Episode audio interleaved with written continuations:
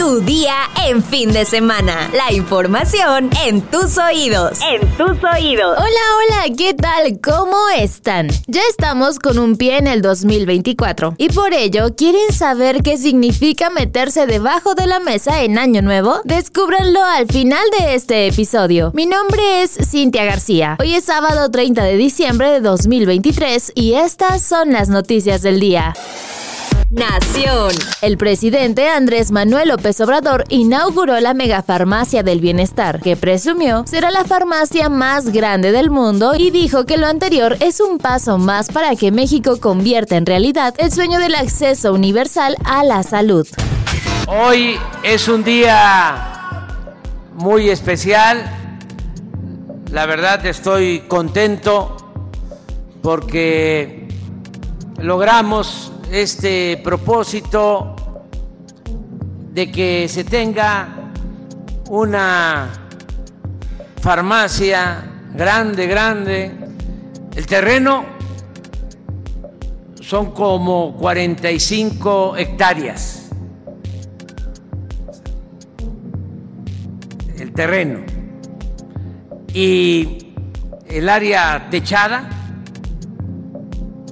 de bodegas de almacenes es de alrededor de 9 hectáreas. Son 90 mil metros cuadrados techados. No hay ¿eh? en el mundo. A lo mejor hoy me van a decir que sí. Quiero saber dónde. ¿Dónde hay? En Huehuetoca. Previo al acto inaugural, el Ejecutivo recorrió las instalaciones ubicadas en Huehuetoca, Estado de México, en las que se observaban anaqueles y cajas con medicinas. El objetivo es que se distribuyan todos los medicamentos hasta los pueblos más apartados de México, compartió el mandatario. Metrópoli. Cinco personas de los ocho señalados e identificados como responsables de ingresar a robar a la casa del cantante español Miguel Bosé fueron detenidas. La Secretaría de Seguridad Ciudadana de la Ciudad de México informó que la banda encabezada presuntamente por colombianos y venezolanos fueron detenidos sobre periférico por elementos camuflados que no tenían uniformes. La captura fue captada en video el cual se viralizó. En este caso, el titular de la Secretaría de Seguridad Ciudadana, Pablo Vázquez, explicó que los policías policías actuaron de esta manera porque se les hacía un seguimiento y tenían la sospecha de que podían escapar. Los sospechosos fueron detenidos con armas, drogas, cuerdas y herramientas que utilizaban para ingresar a domicilios de alta plusvalía. Estados. Tras una riña en una fiesta de 15 años, hombres armados abrieron fuego contra los asistentes, lo que dejó un saldo preliminar de 6 personas sin vida y 26 heridos. Los hechos ocurrieron alrededor de la 1.40 horas del viernes, en la calle Pedro María Anaya y Pascual Orozco, Colonia KGM. Según información preliminar, primero se registró una riña campal entre presuntos criminales, en la que se arrojaron piedras y botellas. Luego, el grupo de hombres se retiró de la fiesta, pero regresó con armas de grueso calibre para arremeter contra los asistentes. Durante una reunión, el fiscal de Sonora, Gustavo Salas Chávez, confirmó el hecho violento. La nota curiosa del día. Recientemente se dio a conocer por las redes sociales la historia de una mujer de 45 años llamada Sonja Semionova, quien afirma tener una relación erótica con un árbol. Al parecer, esto ocurrió luego de que sintiera una conexión mientras estaba recostada sobre este durante las caminatas que realizaba durante la pandemia de COVID-19. Según el medio Daily Mail, la oriunda de Columbia Británica, Canadá, ha estado gran parte de su vida en soltería que la ha hecho sentir sola en algunas ocasiones. Sin embargo, ahora comenta que sostiene una relación con un árbol de roble, señaló Toronto Sun. De acuerdo con Daily Mail, la mujer explicó que los sentimientos que tiene hacia el árbol son los que siempre ha estado buscando en una persona. Había estado deseando esa oleada de energía erótica que surge cuando conoces a una nueva pareja y que no es sostenible. Al parecer se siente protegida al estar cerca del árbol, puesto que en su cuenta de TikTok explicó que le agrada la sensación sensación de ser pequeña y estar sostenida por algo tan sólido, la sensación de no poder caer. Ante su revelación, varios internautas se llenaron de dudas y cuestionaron el comportamiento de la mujer, por lo que decidió hacer otro video en el que se enfrenta a estas opiniones. Una relación erótica puede suceder de maneras mucho más creativas de las que la mayoría de personas pueden dar el crédito. Si su única relación se comprende por su poder sexual, su energía erótica a través de sus genitales, te estás perdiendo mucha vida y mucho placer. Explicó.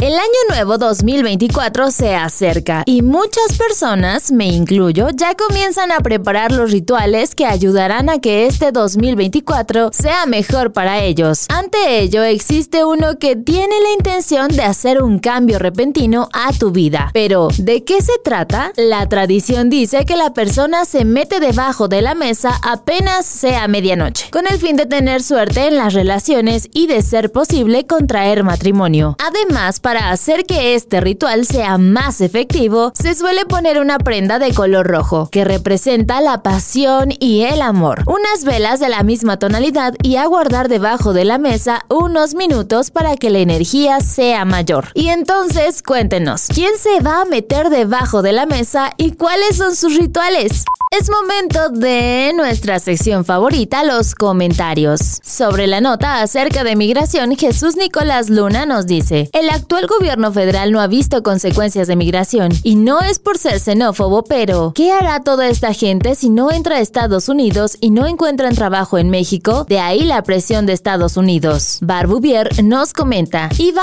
a echar pestes, pero mejor les deseo un excelente y próspero año nuevo a Cintia, Karen y a Mr. X, que lo de la cena y tamales pareció broma de 28 de diciembre. Saludos. Muchas gracias, Barb. Nuestros mejores deseos para ti. Telate nos comenta. Feliz año, Mr. X. Nos quedamos en buenas manos de Cintia para recibir el año nuevo. Así es. Hoy y mañana por aquí andamos. Así que mientras preparan su cena, no se olviden de escucharnos. Eder nos dice, gran dueto, me hacen despertar en las mañanas con tu día con El Universal. Muchas gracias, Eder. Tony Wall nos comenta, Muchas gracias por hacernos las mañanas y mantenernos al día. Además, entérense que son un gran podcast y estaremos con ustedes en 2024. Por último, no digan el nombre de Mr. X, es mejor. Muchas gracias por tu comentario, Tony. Aquí estaremos en 2024. La que sí espera conocer la identidad del señor X es Sara Magali Rojas, quien nos dice, no pierdo la esperanza de que Mr. X diga su identidad secreta. Creo que por lo pronto seguirá siendo un misterio